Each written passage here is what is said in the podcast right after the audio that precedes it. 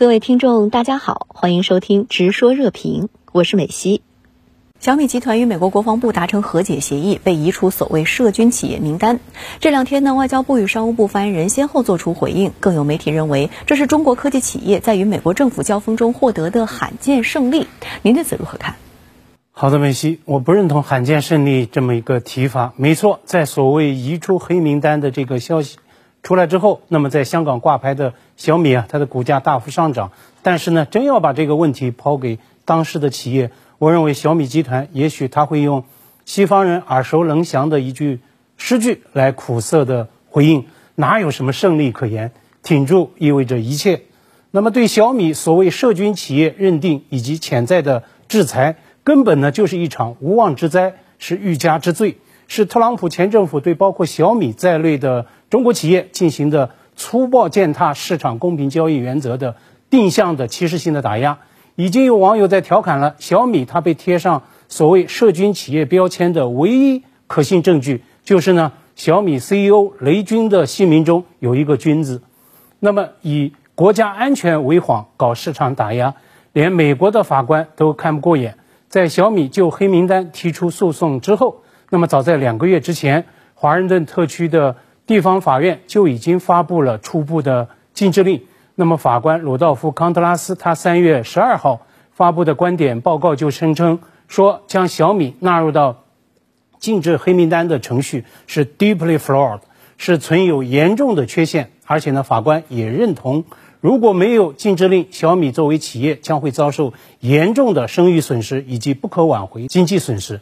那么，小米 CEO 雷军之前啊，他已经曾经公开复盘。面对这场无妄之灾，小米此前呢连续数月的涨势被强行中断。目前呢，它的股价距离年初的高点仍然是有两成的差距。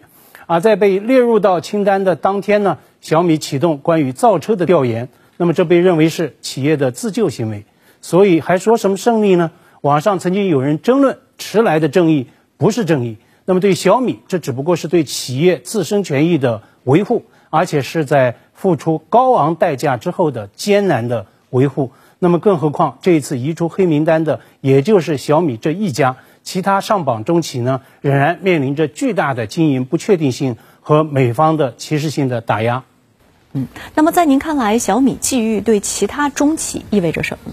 小米作为中国企业，一月初在美国勇敢抗争维权，将美国国防部和财政部告上法庭，并且呢最终达成和解，这当然会被解读为法律维权的胜利。昨天呢，华春莹在外交部的记者会上也在强调，中方支持中国企业通过法律途径维护自身的正当合法权益。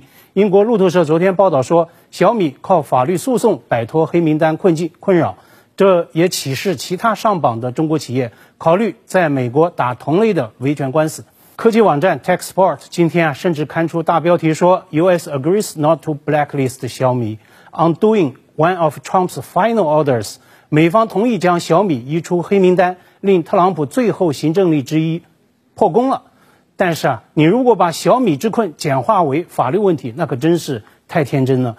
设想一下，如果特朗普他还在台上，康达拉斯法官他还会不会有那一道临时的禁制令呢？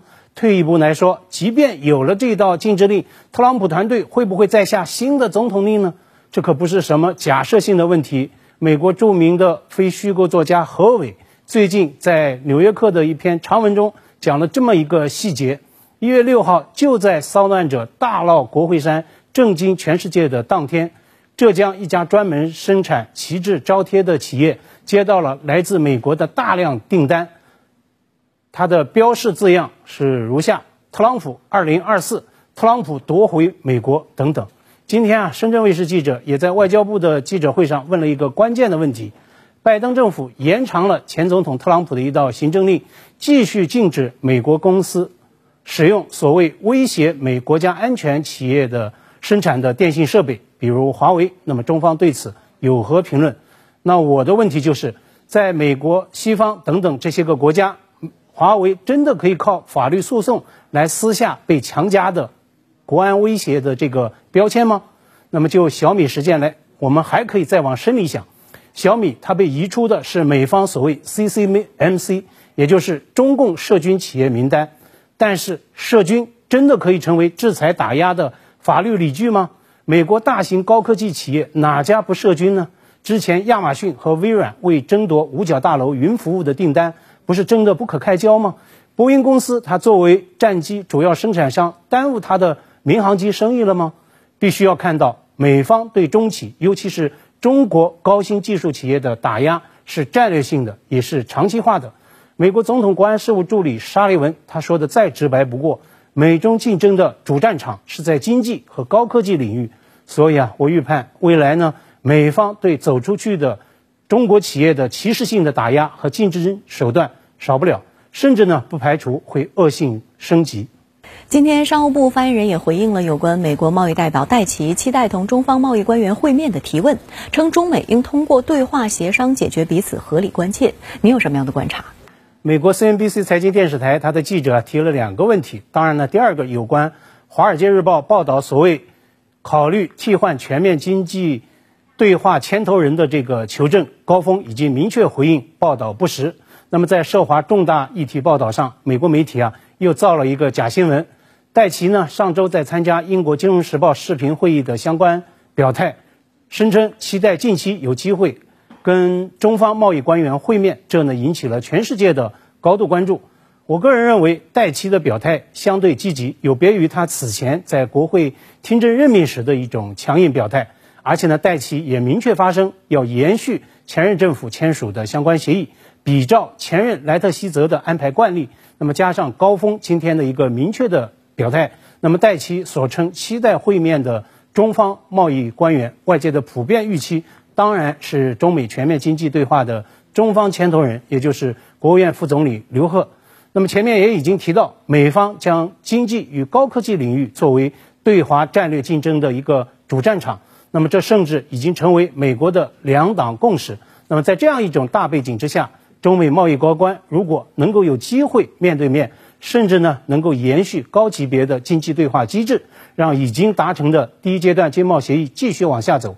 不排除呢，未来通过对话协商达成新的协议乃至全面协议，那么这对改善处在困难阶段的中美关系当然是有极大裨益的。那么对两国管控经济与高科技领域的激烈竞争，无疑呢也有极大的现实意义。我认为这恐怕也是戴奇上周的积极表态为什么会引爆西方舆论场的一个原因所在。当然了，《华尔街日报》蹭热点爆出假新闻，那就是把楼给盖歪了，是媒体。的一种自残行径。